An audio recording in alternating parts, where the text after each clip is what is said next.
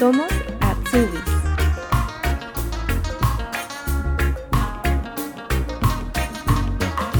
Lisandra Martín Ramírez es licenciada en turismo, madre de dos niñas pequeñas y llegó desde Santiago de Cuba hace cuatro años a Alemania. La pandemia la llevó a replantearse las alternativas laborales de su profesión y buscar nuevas opciones para continuar con su proyecto, lo que ha incluido estudiar una nueva carrera. Volvemos nuevamente al sur, pero esta vez a los territorios montañosos del Algoe o Algovia. Hola Lisandra, ¿cómo estás? Hola Renata, ¿todo bien por aquí? Muchas gracias por tu tiempo, sé que estás súper ocupada, así que súper agradecida y contenta de que podamos estar hoy día conversando. Es un placer. Lisandra, vamos a comenzar nuestra conversa, nuestra entrevista para saber un poquito más de ti. Cuéntanos eh, qué Ausbildung estás haciendo actualmente. Bueno, actualmente estoy haciendo el Ausbildung Industriekauffrau y lo empecé en este año, en septiembre Así que estoy en el primer año.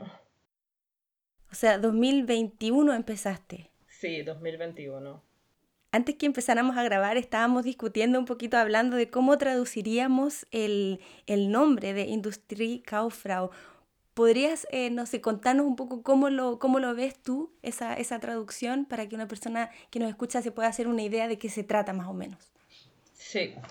Um, Industriekauffrau es un personal, es personal de oficina para trabajar en todo lo que es el área de Verwaltung. Verwaltung es administración. Pero al hacer el Ausbildung no terminas con el grado de administrador o de especialista, porque para eso hay un estudio posterior, sino que serías como un técnico que puedes trabajar al final en el área de contabilidad, en el área de compras, en el área de recursos humanos, en la de recepción de órdenes. O sea, em, en, los tres años de estudio pasas por todas las áreas que pertenecen a Verwaltung o administración y al final te puedes decidir por una de ellas. Por eso yo lo traduciría como técnico industrial. Industrial significa que puedes trabajar después del Ausbildung en cualquier industria, de cualquier sector. Claro, cuando hablamos de administración, eh, es una, como dices, es muy amplia. En tu caso, ¿en, qué industria estás haciendo específicamente tu Ausbildung? Bueno, yo estoy trabajando en una industria que se llama Silicon Technic y que hace partes de silicona o productos de silicona. No se podría decir productos porque no son productos finales, no es lo que el cliente ve. Nosotros, bueno, en algunos casos sí, hay unos productos que sí se venden a Händler. Ahora mismo no me pasa por la mente lo que es Händler en español, que son intermediarios, intermediarios y que van a distintos mercados. Y por otro lado, hacemos partes de silicona que irían a industrias que seguirían trabajando junto con ese producto en la producción de sus propios productos. Y en este caso, por ejemplo, ¿qué productos de silicona específicamente hacen ustedes? Bueno, como producto de silicona hacemos tazas menstruales. Em, hacemos muchas cosas eh, que van para el sector de la medicina y de la farmacia. Pero em, no hacemos, por ejemplo, implantes de silicona. Eso, es, eso no lo hacemos. Lo que hacemos es em, donde se esteriliza el material médico, em, alguna parte de algún instrumento que lleve partes de silicona que se utiliza en la medicina. En algún tiempo estuvimos haciendo máscaras respiratorias para los pacientes de corona o bueno, en estos momentos para pacientes de corona, pero en otro tiempo para uso de los hospitales. Em, hacemos también las piezas de silicona de las máquinas de café, por ejemplo, de los hornos industriales, todo eso. Ah, qué interesante. O sea que igual es, bueno, es bastante amplio también el, el rubro de ustedes. ¿Y esas, esos productos eh, se quedan en Alemania o también se exportan? Ah, eh, tenemos clientes, em, la mayoría son clientes alemanes, pero también tenemos clientes en Suiza, en Francia, en, en Holanda y los Países Bajos, mm, clientes también en Italia que son ya mucho menos, también algunos españoles. Tenemos un rubro grande de, clientes realmente. ¿Y dónde, dónde vives actualmente para saber también dónde está el, lugar donde trabajas? Bueno, yo vivo en Bayern, en, en la provincia de Baviera, pero bien al sur. El pueblo donde vivo se llama Weiler Zimmerberg, pero a esta región aquí se le llama el Algoy. Ah, en Algoy, qué lindo. He tenido la posibilidad de ir para allá, es muy bonito. Sí, sí, muy al sur. Lo único que es muy frío cuando hace frío. tenemos también mucha niebla casi todo el año, pero mm, cuando uno vive aquí uno se acostumbra. Cuando dices que es muy frío, cuéntanos de dónde vienes y por qué ha sido tan difícil para ti el tema del clima. Bueno, yo vengo de Cuba, que nunca, se dice que en Cuba nunca hay invierno, o sea, la temperatura más baja que podemos tener tal vez 19, 20 grados, pero Qué rico. nunca pensar en menos 6, menos 11 como hubo hace unos días, pero bueno, al principio sí fue muy difícil adaptarse al frío porque sobre todo porque uno está acostumbrado a ir ligero de ropa y cuando te tienes que poner tanta ropa encima te pesa y como no te vistes caliente entonces sientes frío es una paradoja. Así estuve los primeros años hasta que ya estoy acostumbrada. Ya tengo aquí casi cuatro años y ya puedo decir el frío no me molesta, me pongo ropa caliente bueno, te pesa salir de la casa porque te tienes que vestir, sobre todo a las niñas, porque yo tengo dos niñas pequeñas, eso es lo más problemático que hay, vestir niños pequeños, pero al final uno se acostumbra. Sí, como dicen los alemanes ese dicho, ¿no? De que no existe el clima malo, sino que la ropa mala. Ropa, ropa mala, sí mismo es. Hablemos un poquito también, volviendo atrás, cuando estabas en Cuba, ¿cómo era tu vida allá? ¿Qué te dedicabas? Bueno, yo em, me gradué de la universidad de licenciatura en turismo y estuve trabajando, eh, bueno, hice mi adiestramiento de tres años, estuve desde el principio en una agencia de viajes trabajando y fui especialista comercial también durante alrededor de dos años hasta que me vine para acá, para Alemania. ¿Y cómo es tu llegada acá a Alemania? ¿Por qué Alemania? Bueno, estuve casada con un alemán y con él también tengo una niña pequeña y como queríamos estar juntos, yo fui la que me mudé aquí a Alemania con la pequeña y bueno, después de un tiempo nos separamos y entonces ya me quedé aquí porque la niña tenía, o sea, tiene la nacionalidad alemana y desde aquí fue donde me postulé a la Ausbildung. Em, bueno, puedo seguir contando el por qué no por turismo. En ese tiempo comenzó el corona. Y las, el turismo es un sector que se ha visto demasiado afectado por, por, el, por la situación del corona. Y que me era muy difícil también aquí donde yo vivía trabajar en alguna agencia de viajes o también por el idioma. Y como, no sé, me parecía demasiado problemático el, el querer eh, porque se dice que turismo no es una carrera que necesita cualificación, no tienes que demostrar que, que con tus títulos no tienes que llevarlos a ningún lugar a demostrar que tú hiciste turismo en otro lugar, es simplemente presentarte. Y por esos motivos al final decidí hacer otra cosa. ¿Fue difícil para ti tomar la decisión de que ya habías hecho tu carrera, ya habías estudiado, tenías experiencia laboral y llegar acá y bueno, dada la situación del COVID, pero también replantearte la idea de estudiar otra cosa de nuevo y ya también siendo madre de dos niñas?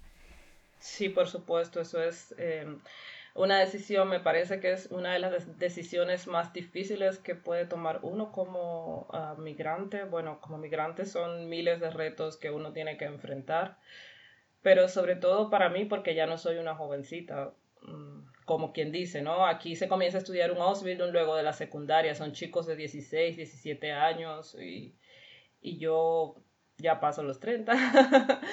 y el, el, o sea, yo vengo con mi carrera y quisiera aquí también tener un trabajo cualificado y Alemania es muy difícil para los inmigrantes porque el idioma es un reto para todos. No creo que para alguien haya sido fácil. Bueno, sí, debe haber, para algunos ha sido fácil, pero no creo que sea algo que es muy fácil.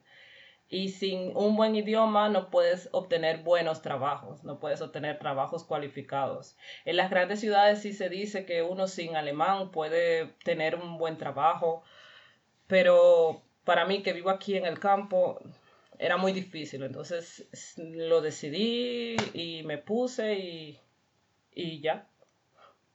Cuéntanos un poquito cómo fue el proceso de cuando ya dijiste, ok, voy a empezar a estudiar, cómo eh, empiezas a averiguar y decidirte finalmente a entrar a esta área de administración.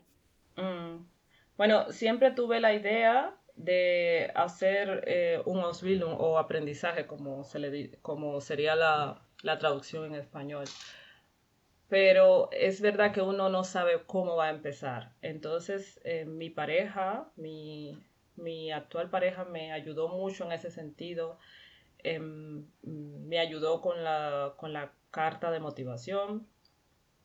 Yo traduje los documentos, estuve leyendo mucho en internet y de cómo es el proceso para presentarse y bueno, nada, con mis traducciones, con mis em, documentos traducidos, o sea, mi, mi, diploma, mi diploma de la universidad. Eh, me traje también un Arbeitszeugnis o referencia de trabajo de Cuba y em, la carta de traducción. Y así comencé a mandar mis, mis em, postulaciones. ¿Y mandaste eh, postulaciones a distintas áreas o ya estabas decidida que ibas a entrar a hacer este Ausbildung? Ah, em, no. Eh, yo mandé postulaciones para trabajar en turismo, ahora que lo recuerdo. Yo quise trabajar como turismo hotel Kauffrau, mejor dicho, perdón. Que em, sería un trabajo que haría en puro y no eh, de frente al público operativo, se puede decir, porque como ya tengo mis niñas pequeñas, no quería tener ese tipo de, trabajo. Entonces me presenté para hacer Hotel Kauffrau y estuve a punto de ser elegida en un hotel. Pero el jefe al final decidió que no, porque mi niña más pequeña en ese tiempo tenía seis meses e iba a comenzar el Ausbildung tal vez en dos meses después o tres meses y él no confió de que yo lo pudiera lograr. Y, y por eso me decidí a hacer Industriekauffrau. Fue la segunda opción. Sí, pero al final le estoy agradecida porque el trabajo en la hotelería, de todas maneras, aunque sea el Ausbildung Hotel Kauffrau, tienes que estar haciendo trabajo operativo durante mucho tiempo, tienes que pasar por las áreas, tienes que hacer trabajo en gastronomía, en recepción de pisos, en recepción, también tienes que sacrificar días feriados. Eh, que no es eh, algo que uno dice, ah, eso lo escuché, no, me lo dijo el director que así iba a ser. Y además la escuela iba a ser en bloque, iba a estar lejos de aquí de la casa también durante un tiempo. Y yo realmente como tenía tantas ganas de hacer el estudio, dije que sí podía, pero actualmente me, eh, pensando para atrás, creo que fue la mejor decisión que él me, me denegara la posibilidad de hacerlo, porque realmente no creo que lo hubiera logrado. Y cuando, bueno, ya cambias de, después de esto, decides ir al, por el otro Ausbildung, ¿te acercaste directamente a la empresa o buscaste por internet? ¿Cómo lo hiciste? Mm, estuve buscando por internet, siempre busqué por internet el, el Ausbildung. Tenía em, alertas de Google sobre el Ausbildung en específico, también buscaba en la cercanía de aquí de donde yo vivía, busqué eh, también en algunas empresas directamente que estaban aquí en la cercanía, em, busqué por todas partes, pero siempre por internet. Tal vez encontré alguna en el periódico también, pero todo lo encontré en internet. Y en el caso de tu empresa, ¿qué, ¿cuáles fueron los requisitos que te pidieron en cuanto a documentos? Em, nada. Realmente la solicitud había que, que, llenarla como la solicitud de cualquier empresa. Em, poner Zeugnis o um, Schulabschluss, o sea, la terminación de estudios Perdón que digo tantas palabras en alemán. no, todo bien. Em, eso eh, lo tienes que presentar y también son dos cosas que hay que presentar. Eh, la carta de motivación y los, y los certificados que tengas de la escuela. Y ya. Luego de eso, ¿cómo fue? ¿Te llamaron para alguna entrevista laboral? Eh, ¿Te recuerdas cómo fue el proceso? Sí, claro, todavía. Eh, bueno, me llamaron dos empresas después de, haber mandado alrededor de, seis o siete eh, candidaturas. Me llamaron dos empresas. En una, con diferencia de una semana hice las entrevistas. Y la primera me, me invitó a la entrevista y esa fue mi primera entrevista y estaba súper nerviosa. Así que creo que la entrevista no salió bien porque no me llamaron más. y para la segunda fue como rompí el hielo. Y, y bueno, nada, no sé, me sinceramente creo que me sentí desde el principio en confianza con, el, con el, el personal de recursos humanos. Era en este caso el, el especialista en recursos humanos. Y, y, no sé, yo creo que también él le gustó mi, mi solicitud, porque también me pareció que, que, hubo química o alguna manera de escribirlo, que a él le, caía bien que yo me hubiera presentado o que confiaba en que yo podía eh, eh, tener el puesto, que no me lo dijo desde el principio, solamente me dijo la llamamos de nuevo. Y ahí sí te llamaron. Bueno, tardó. Me dijo en una semana le damos aviso y tardó dos semanas. Uy. Pero sí, bueno, puedes imaginarte. Pero al final se me pidió disculpas, me dijo que había tenido eh, un problema y que no me había podido avisar, pero que me invitaba a una segunda entrevista. Puedes, bueno, decirnos en la primera entrevista qué fue lo que te preguntó y cuál fue la diferencia con la segunda. Bueno, las entrevistas que me hicieron las dos fueron muy típicas de, o sea, muy convencionales. Esas se puede decir entrevistas convencionales. Te preguntan em, cómo llegaste, cómo supiste de la empresa, que, contar, que cuentes un poco sobre ti, es siempre lo que te piden al principio. Eh, te explican un poco sobre la empresa y te preguntan em, qué quieres, cómo te ves en cinco años, siempre hacen las mismas preguntas, eh, cuáles son tus debilidades y fortalezas como trabajador. Y, bueno, al final siempre te dicen te o si tienes alguna pregunta. Y ese es el momento en que uno tiene que preguntar. Lo que siempre me ha parecido muy raro es, eso siempre te lo explican en los sitios online, uno puede encontrar siempre esos, esos tipos de explicaciones. Eh, ¿Qué uno puede preguntar? Porque para mí eso fue siempre una, y tal vez alguien también tiene la duda. Yo entré al sitio del, del, de la empresa y, y, miré las cosas que tenían, de qué, eh, qué, con qué trabajaba la empresa, miré las noticias que tienen, algunas empresas tienen noticias mensuales ponen actualidades. Eso también me lo copié en la mente un par de cosas e hice algunas preguntas como con qué tipo de mercados trabajan, um, si venden productos eh, de manera internacional también. Em, así cosas eh, sencillas, pero que, que eh, les demuestra que uno tiene un poco de interés, que revisó, que miró, que está pendiente. En la primera entrevista, primera, primera, nos decías que te había jugado una mala pasada también, quizás los nervios, que no te sentías muy cómoda. ¿Eso a qué piensas tú que se debió al tema del idioma? ¿O porque no había química con la persona?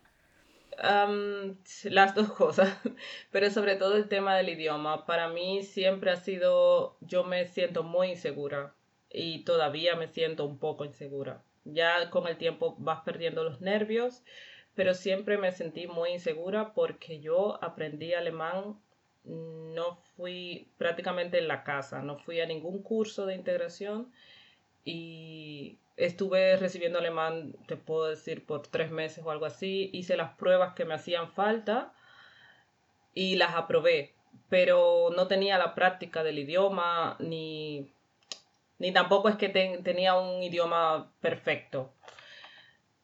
Y siempre dudé de mi capacidad y tenía mucho miedo de que eso fuera un, un, problema a la hora de, de, verme como candidato. Y siempre lo ponía por delante. Las dos entrevistas lo hice. Y creo que en la primera eso no fue bueno, que yo dijera, bueno, mi alemán no es muy bueno, mi alemán no es muy bueno, no sé eso qué tanto ayuda a una persona o no. Y aparte también estaba muy nerviosa, sinceramente. En cuanto al, em, al nivel de alemán, ¿qué te pidieron? ¿Te pidieron así presentar un certificado como B1, B2 o C1 o no? Mm, no, para nada, en, ninguna de las dos. Yo de todas maneras llevé un certificado de B2 porque eh, se dice que eso es lo que uno necesita, pero en estas empresas no estaba interesada en, en eso realmente. Y también he escuchado a otras personas que lo importante es demostrarles que tú puedes hablar, que tú te puedes comunicar, mm, no tanto el certificado. Tal vez cuando uno viene del extranjero y va realmente te van a dar un contrato en la empresa por ese motivo, tal vez es más importante para ellos porque no te pueden ver, no, no sé.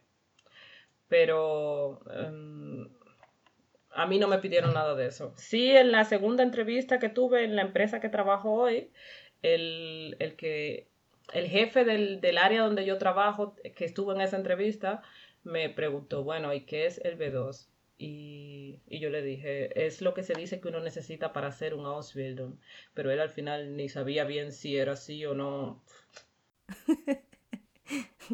Parece que depende mucho del lugar, ¿no? No es como algo sí, tan Sí, claro. No, no, no. Bueno, pasemos ahora a la parte como del, estudio, cuando ya empezaste a, a, trabajar y estudiar. ¿Cómo es el ritmo para ti? ¿Cuántos días a la semana vas a la escuela y a la empresa?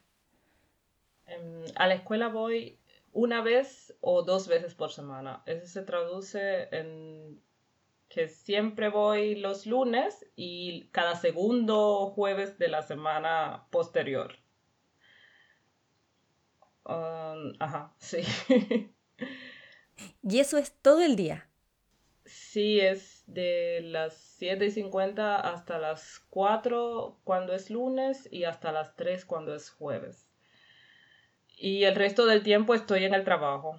Cuando vas a la escuela los lunes y los jueves, ¿qué em, materias o asignaturas tienes que estudiar allá? Mm, bueno, son muchas asignaturas y sinceramente, cómo se traduce en español, algunas no, no sé, no sabría decirlo, pero son, em, tengo contabilidad, tengo inglés, también Em, estudiamos em, algo como eh, sociedad y política. Y tengo tres más que son muy parecidas, que son muy em, de la empresa, de los procesos y, ajá, se puede decir que se llama procesos empresariales. Las tres tratan más o menos de lo mismo, pero no son lo mismo. Pero al final son, son procesos empresariales. Todo lo que es desde mm, que se necesita la necesidad del producto o que se pide el producto hasta el final que llega al cliente. Entonces todos esos procesos que están incluidos ahí es lo que uno estudia. ¿Y los compañeros y compañeras que tienen son todos em, colegas también de la empresa o vienen de otras empresas también? Mm, no, somos un aula de, chicos que vienen de distintas empresas. Es, el Ausbildung Industriekauffrau Kaufmann es bastante eh, buscado y somos un aula entera de chicos de distintas empresas. O sea, vienen de distintas industrias de la, de la región. Y ahí dentro los separan después en algún momento porque, no sé, tú estás en el área de silicona, pero puede haber alguien que esté en el área, no sé, de, de computación, por ejemplo. ¿Cómo lo hacen ahí o tienen siempre las asignaturas de forma común? No, porque, eh, o sea, no estamos separados, estamos todos juntos en un aula porque las asignaturas son generales. El, ya las cosas más internas de, de qué hace exactamente alguien que trabaja en la industria de, de la computación, se puede decir, sí, tenemos, hay una compañera mía que trabaja en una industria que vende partes de computadora. O sea, esas son cosas ya muy personales. De hecho, también todo lo que uno ve en la teoría es, bueno, como siempre se dice, que o todos habrán escuchado, lo que uno ve en la escuela lo ve muy poco en el trabajo. en algunos casos es solamente eso, eh, aprendemos la teoría, pero no es que lo vayamos a aplicar realmente en la práctica. En cuanto a la relación con tus compañeras y compañeros, ¿cómo te has sentido ahí? Em, bueno, eso es un tema que es para los migrantes muy difícil y a veces em, a veces nosotros creemos, es mi manera de ver, que, los, eh, que nuestros compañeros no nos quieren o porque somos extranjeros nos dan de lado o algo así. No sé si es porque mis compañeros de grupo son muy diferentes, pero todos son súper amables. Alguno que otro, o sea, no he hablado con todos, pero todos son de manera general si necesitas ayuda de alguno, te la pueden dar. ¿Qué pasa? Que uno a veces como extranjero, uno se siente em, con el idioma, como no está seguro, bueno, ¿qué le digo? O no sé, em, ¿cómo digo esto? Mejor no se lo digo. Y, o ves el grupo de estudiantes que están juntos hablando y uno dice, ay, no me integran. Realmente es difícil para ellos, o, o sea, integrarte como tal. Pero cuando tú te acercas, ellos no te van a rechazar. Porque yo cuando yo necesito em, algo de, alguna de las muchachas que se sientan a mi alrededor, yo simplemente me doy la vuelta, hablo con ella y, y siempre me atienden muy agradable o me ayudan si me, si me falta algo, si necesito algo. Y también cuando están sentadas en grupo, si yo quiero me acerco y, y hablo y, y, trato de entrar en la conversación. Lo que sí noto, pero es también, también por la diferencia de edades que tenemos, que es difícil para ellas crear un tema para hablar conmigo. Si me preguntan, al principio me preguntaron todas sobre mis niñas, sobre qué edad tenían y eso, pero uno realmente es el que se tiene que acercar porque es difícil. ¿Tú crees que tiene algo que ver también con las expectativas, ¿no? Y también estos choques culturales que a lo mejor nosotros esperamos algo de ellos que, no nos dan?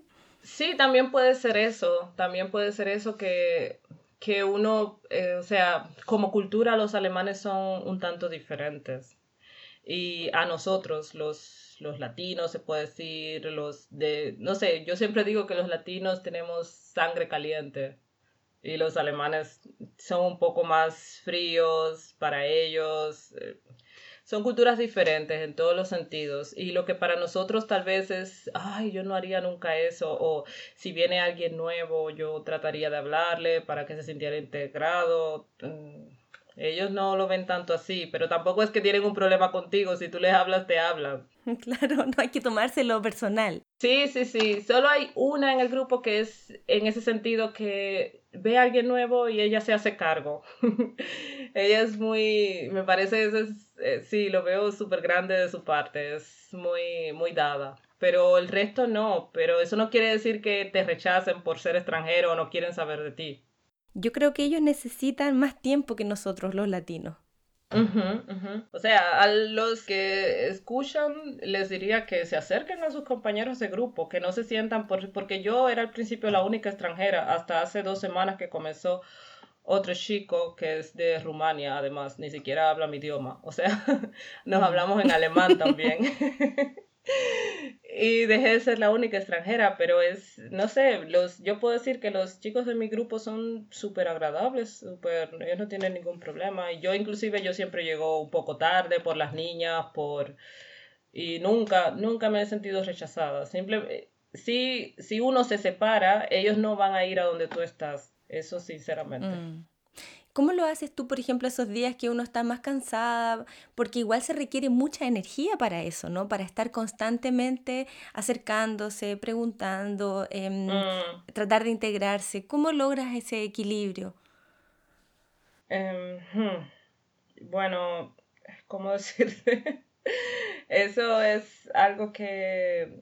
Eso es un camino que uno escoge y que no es fácil y que uno mismo es el que tiene que decir, bueno, no voy a tirar la toalla. Yo imagino, sobre todo para el que viene directo desde su país a estudiar un Ausbildung que es súper fuerte. Ese choque, el, todas las asignaturas, eh, también el idioma es muy agotador, el tratar de entender lo que te dicen los profesores, lo que dicen tus compañeros. Eso sí puedo decir, yo todavía con el, con el idioma que tengo y con el nivel que tengo, no entiendo cuando hablan entre ellos. Eso es muy agotador. Y yo en los últimos turnos de clase ya no, ya no quiero escuchar nada más. Ya no, ya casi no, em, ya cojo muy poco de lo que ya están hablando. Porque realmente uno se va cansando y se siente agotador. Pero nada, em, llegar a la casa, que puedo decir yo? Que tengo dos niñas, también tengo que cocinar cuando llego a la casa. Hago un curso de alemán por las noches también. Wow.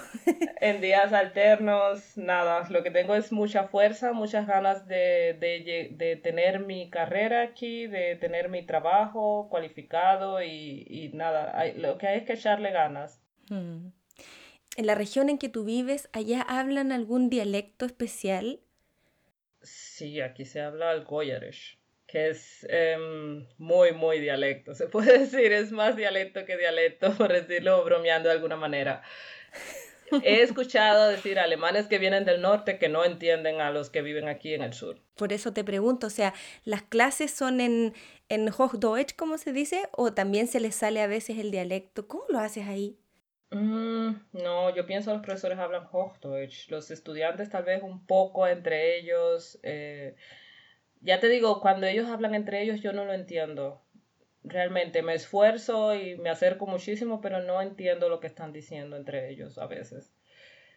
Porque em, tienen otro ritmo y entre ellos también, entre los jóvenes también hay palabras también diferentes, raras, como mismo tenemos nosotros también entre nuestro grupo de chicos de la misma edad, palabras, términos que nosotros mismos usamos, así lo hacen ellos pero en el, en el ámbito de la escuela y de la empresa mm, se habla mayormente Hochdeutsch. Sí, las dinámicas grupales yo creo que son las más difíciles, las más desafiantes, cuando hay un grupo de personas conversando entre ellos, porque la conversación uno a uno es distinto, pero cuando ya está el grupo, ahí es, como dices tú, casi imposible. En cuanto a las, a las exámenes, ¿te hacen pruebas, test? ¿Cómo son las evaluaciones? Eh, bueno, desde que empezamos a hacer pruebas, que yo empecé en septiembre las clases, me parece que la primera prueba ya la hice a finales de octubre. Desde que empezamos no hay una semana que no tenga que hacer un examen. O un trabajo, eh, se llaman Schulaufgabe o Kurzarbeit. Mm, uno más de peso que el otro, mm, se puede decir, o más largo la diferencia es por el tiempo que dura la prueba, pero todas las semanas tengo un examen. ¿Y esos exámenes son eh, orales, escritos, con selección múltiple? ¿Cómo son las pruebas? Ah, bueno, los, los que le dicen Schulaufgabe son escritos siempre. Los que le dicen Kurzarbeit pueden ser orales o escritos. Depende. puede ser, por ejemplo, ahora yo tengo un Kurzarbeit de sociedad, de política y sociedad, que es un trabajo, como un trabajo práctico. tenemos un tema que la profesora nos dio en equipo, tenemos que hacer el trabajo y discutirlo frente al grupo. Y ya esa va a ser la nota.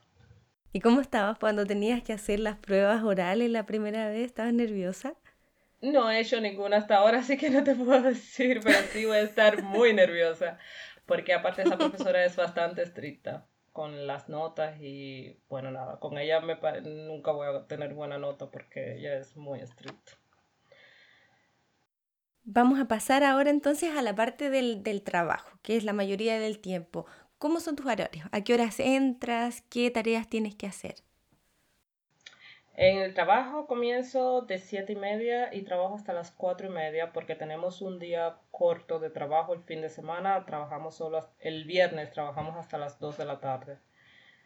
Solo tengo un media hora de pausa, pero eso puede variar de, empresa a empresa, es como lo decidan. Lo que eh, uno trabaja ocho horas diarias excepto cuando la empresa tiene un día corto que trabajas ocho horas y media. Normalmente. Em, bueno, las tareas son diferentes porque depende del área donde uno esté. Ya yo estuve en el área de tráfico de información, se puede decir, o mensajería, y ahora estoy en el área de, recepción de órdenes y, y em, ahí estoy hace alrededor de, de tres meses, me parece, porque es mucho, mucho, mucho lo que estoy aprendiendo y haciendo y nada. O sea que en tu empresa también te van cambiando de área, o sea, durante el, tiempo que dura tu, tu Ausbildung vas a pasar por contabilidad, recepción, recursos humanos o no? de esa manera, sí. Eh, ahora, bueno, este año pusieron, lo decidieron nuevo en el plan de, de la Ausbildung, que también voy a pasar por la el, el, área donde se hacen las ofertas al cliente, que eso no pertenece al área de administración como tal, pero parece, para ellos es importante que yo sepa cómo se hace eso. Y voy a pasar, cuando termine aquí en, en recepción de órdenes, voy a estar cuatro meses en, en oferta, en la en recepción de, de, de, por Dios, de solicitudes. Y con el tema, bueno, ahí también del idioma, me imagino que también es desafiante porque estás constantemente aprendiendo vocabulario nuevo, palabras nuevas. ¿Cómo, cómo ha sido para ti enfrentarte también al, al, idioma en el contexto laboral? ¿Te ayudan tus colegas? Em, sí, se puede decir que sí, que, que siento que tengo eh, apoyo. Ah, una cosa que quería decir, en el Ausbildung, por lo menos de Industriekauffrau, se dice que para los Ausbildung uno necesita un B2. Hoy puedo decir con seguridad que un B2 no alcanza. Oh. Porque, porque yo actualmente, eh, o sea, lo puedes hacer y la empresa te acepta si, si te piden el B2 para hacerlo, pero realmente pasas trabajo porque el, lenguaje que hay en las empresas no es B2. Sinceramente no es B2. Porque yo lo puedo constatar porque yo estoy haciendo ahora el curso de C1 y estamos aprendiendo muchos términos que los estoy encontrando en la escuela y en la empresa. Entonces uno lo puede hacer con B2, pero necesitas o superarlo, superarlo en el camino o, o irlos, em, o siempre, siempre superarlo y estar ahí atento a lo que se dice y porque sí se va complicando un poco. Y sobre todo el Ausbildung este, uno tiene que estar mucho en contacto con los clientes y, y, y, mucho tráfico de información, llamadas por teléfono, eh, correos. Em, hablar con tus colegas también de la empresa, con muchos colegas. Y se hace bastante difícil. ¿Cómo te las arreglas con el teléfono y para mandar correos? ¿Tienes alguien que te, con los correos, por ejemplo, que te, que te ayuda o tienes que hacerlo solita nomás? Em, bueno, no sé si es parte de mi, de la Ausbildung, pero mi jefa, la responsable de mi, del departamento del área donde estoy ahora, y también la donde estuve anteriormente, ella se sentaba conmigo a redactar el correo. Qué buena onda. Y sí, pero actualmente ya puedo, o sea, hay muchas cosas que ya las puedo mandar solo. Eso también, no sé, me parece que dependería del nivel que uno tiene como tal, cómo la empresa lo, lo quiera resolver y eso. Con el teléfono, al principio también tenía escalofríos de tener que hablar por teléfono con alguien. Y, y, fue muy difícil cuando ella me dijo, bueno, tienes que coger el teléfono. Y yo, ah, pero... y encima me, se sentaba al lado mío, que eso es lo peor que, que puede haber para mí, que me estén escuchando. Porque siempre estoy pensando eso, están juzgando mi idioma, están juzgando cómo yo hablo, están pensando, ay, esta no sirve para el puesto. Eso es siempre lo que me, lo que me, me, me da más trabajo, el, el, superar eso. Eso fue las primeras llamadas, pero ahora yo puedo hablar perfectamente con, con, con, los clientes o en el trabajo. Sí me pasa que hay compañeros de trabajo que no los entiendo porque hablan algo o hablan dialecto o los de la producción, por ejemplo. Es difícil entenderlos. Eh, también muchos clientes por teléfono que son, no sé, de por ejemplo, te llaman de Suiza, que Suiza es, alemán también, pero con otro tono, otras, algunas palabras diferentes. Y te pasa, por ejemplo, que no escuchas el nombre. Pero ya me di cuenta que hay compañeros míos que hablan alemán que tampoco entienden el nombre. ¿Cómo te las arreglas ahí en esos momentos cuando estás en el teléfono y te das cuenta que a lo mejor te están dando una información importante pero que no la entiendes? ¿Cómo sales del paso?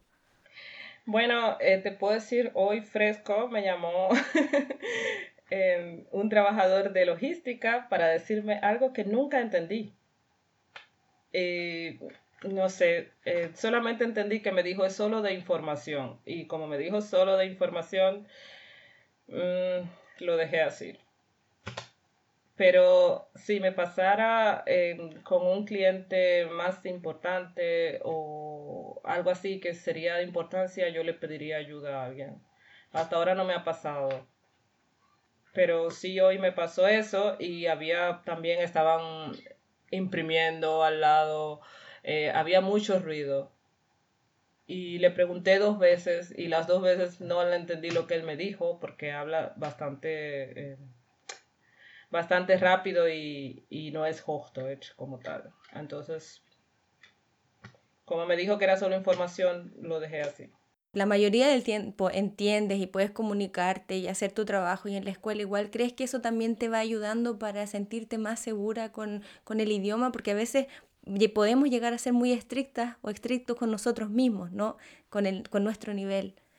Mm, sí, eso, eso me dijo um, la jefa a finales de año, que me hizo una evaluación, me dijo que yo era más estricta conmigo de lo que lo era ella, que, que, yo tenía que confiar más en mí y de sentirme mejor cuando cometía algún error o con mi trabajo hasta ahora, porque ella considera que mi trabajo es bueno, pero al final esas son cosas que te hacen sentir bien, escuchar eso, el, el, feedback, como le dicen, escuchar que lo estás haciendo bien, que, que puedes seguir así. Y casualmente también en la escuela, la profesora me...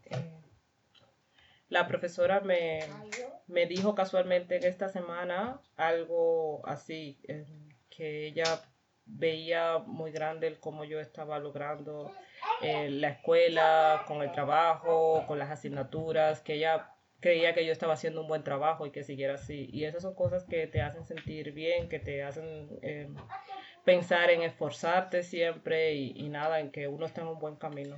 Es cierto. También hay muchas mujeres que nos escuchan que son madres, porque escucho ahí a tus niñitas atrás. ¿Cómo ha sido para ti el, el desafío? Qué linda. ¿Cómo ha sido para ti el, el desafío de, de, ser madre, de, de, criar y también estudiar en otro idioma, en otro país? Bueno, eh, para eso uno lo que necesita principalmente es apoyo. Eh, apoyo de la pareja, de la familia, si se puede. En mi caso ha sido más difícil porque mi, mi pareja no tiene padres aquí, o sea, no tenemos abuelos, solo somos él y yo. Y eso sí es bastante difícil porque, por ejemplo, no te pueden ayudar con recoger a los niños de del círculo, como son mis dos pequeñas.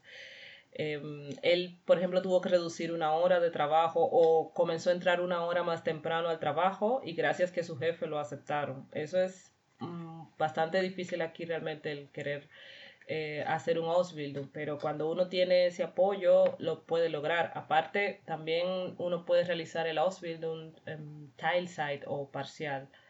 Esa, esa, esa opción no me la dieron a mí y tampoco lo quise pedir porque quería con tantas fuerzas eh, obtener el puesto que no lo pensé en hacerlo.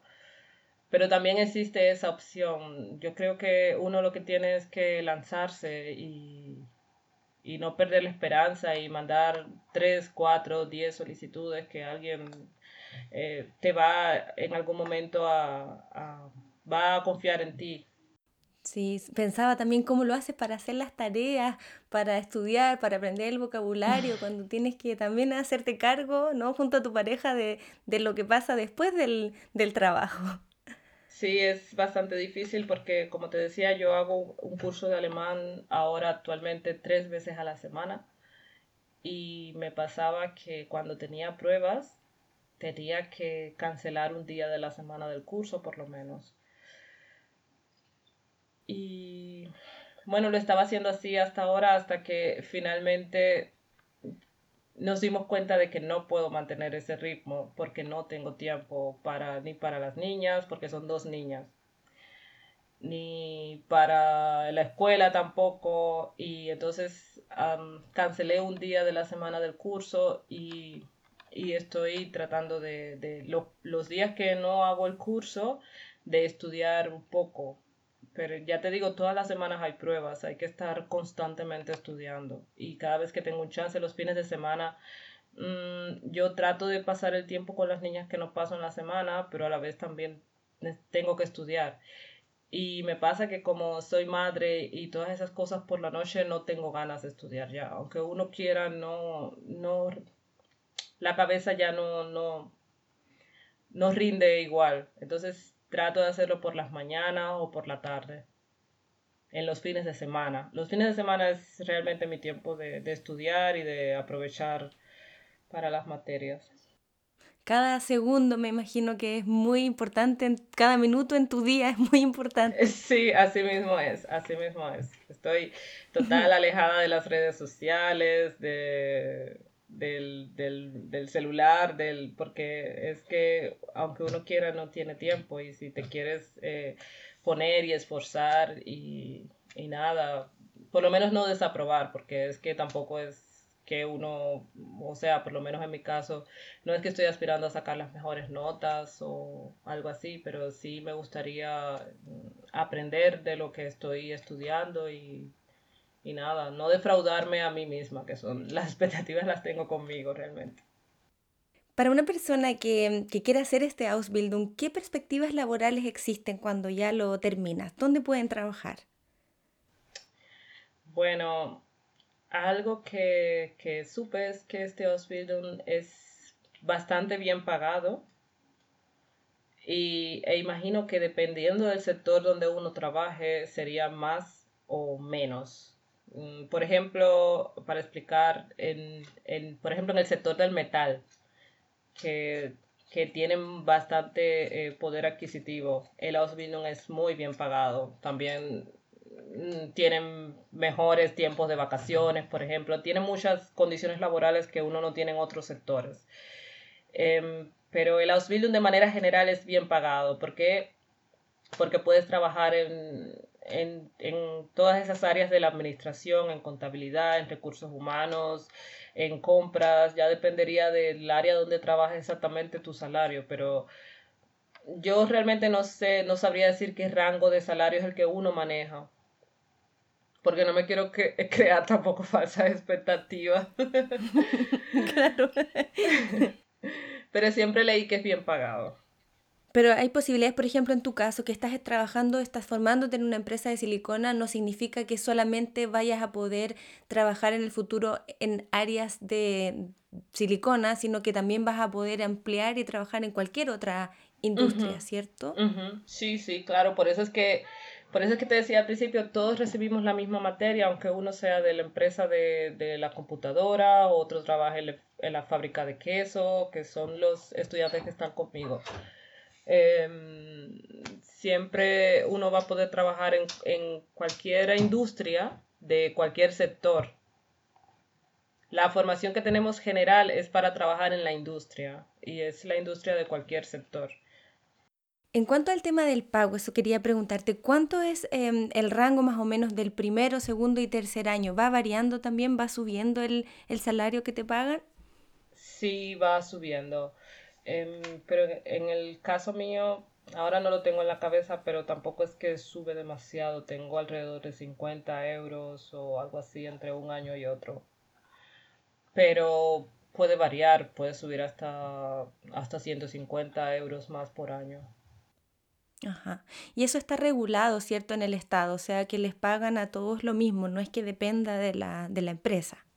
Sí, yo creo que sí, que sí depende de la empresa. Eh, eh, hay un rango, pero el rango viene de mínimo a máximo. o sea, o bueno, hasta ahora lo que leí puede ser de 700, porque eso es algo aquí que la gente no le gusta mucho hablar del salario. Yo no sé realmente cuánto ganan mis compañeros, no tengo idea.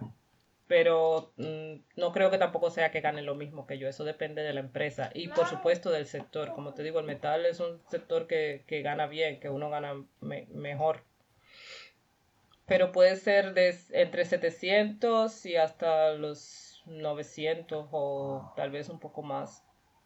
Y después, como dices tú, que bueno, el, salario que pagan durante la formación de la Ausbildung cambia después, ¿no? Como dice, en el metal yo sé también de que como a Subi te pagan un sueldo y después cuando ya entras a trabajar sube mucho, mucho. Sí, claro, claro. Sí, como a eh, uno no gana por encima de los mil el primer año pero ya después tal vez si te vas subiendo, no sé, 200 euros o algo así, terminas ganando 1000 bruto. Eso también después habría que ver cuánto se gana neto. Y ya cuando uno está, eh, cuando uno se gradúa de los Bildung, pasas a tener un salario normal como otro trabajador. Para una persona que nos está escuchando, ¿qué consejo podrías compartirle en base a tu experiencia y estos cuatro años que, que llevas en Alemania? Bueno, mm, como consejo, que el que quiera luchar por sus sueños y el que tenga ganas de, crecer aquí en este país, que, que se venga o que lo intente, que no pierda las esperanzas, porque cuando uno logra obtener una formación, después tienes posibilidades, tienes un, amplio horizonte de posibilidades de, de hacer muchas cosas y y el alemán es difícil, pero no es imposible lograrlo. Y bueno, para ir terminando también quería preguntarte si una persona que quiere hacer tu Ausbildung tiene que ser muy buena a lo mejor en temas de en matemáticas, en, temas administrativos o se puede ir aprendiendo en el, en el camino. Mm, bueno, yo aprendí un poco de contabilidad en la escuela y creo que también por eso me aceptaron en mi, en mi Ausbildung, porque se estudia contabilidad. Mm, no sabría decir si es tan difícil o no, porque yo no, no lo hallo que es tan difícil. El profesor a veces dice, eh, la Ausbildung que ustedes tienen es bastante em, exigente, pero fue lo que escogieron. Él a veces nos dice así, el profesor de contabilidad. Hay que aprender bastante contabilidad.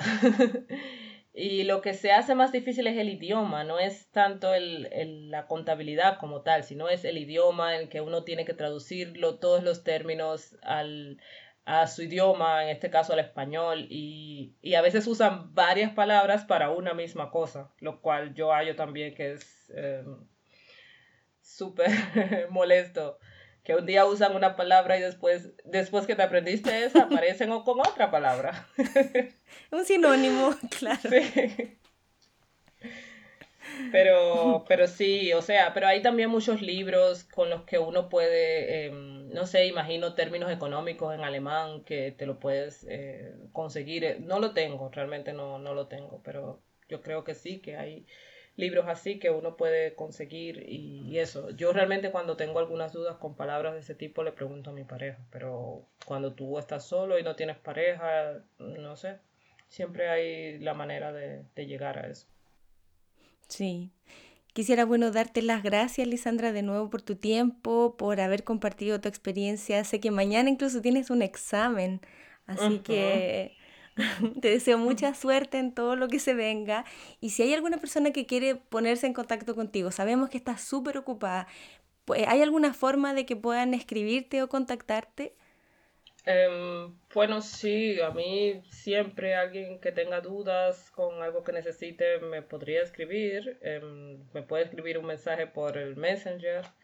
Em, yo eh, aparezco como mismo eh, mi nombre completo, Lisandra Martín Ramírez así aparezco. El que, no sé, quisiera eh, algún consejo o tuviera alguna duda o algo, me puede eh, escribir sin ningún problema.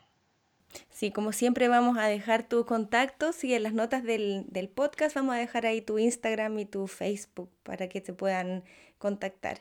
Quisiera, bueno, de nuevo te mando un, un abrazo, muchas gracias y si, bueno, algún momento ando por allá te voy a, te voy a avisar. Ah, sí, con gusto, que por aquí realmente no conozco muchas personas que hablen español, a veces eso me falta mucho. A ti las gracias por la entrevista, me alegro mucho de haber aportado un poquito de mi experiencia para el que todavía no se ha decidido, que se quiera decidir, creo que sí, que, que nada, lo que hay es que echarle ganas. Sí, y te deseo también un muy, muy buen año, que sea un gran 2022. Muchas gracias igualmente. Chao. Si te gusta nuestro contenido y crees que a alguien le puede ser útil, porfa ayúdanos a compartirlo para poder llegar con esta información a más personas. Puedes seguirnos en el Instagram Somos Azubis y enviarnos sugerencias y comentarios a través de un DM.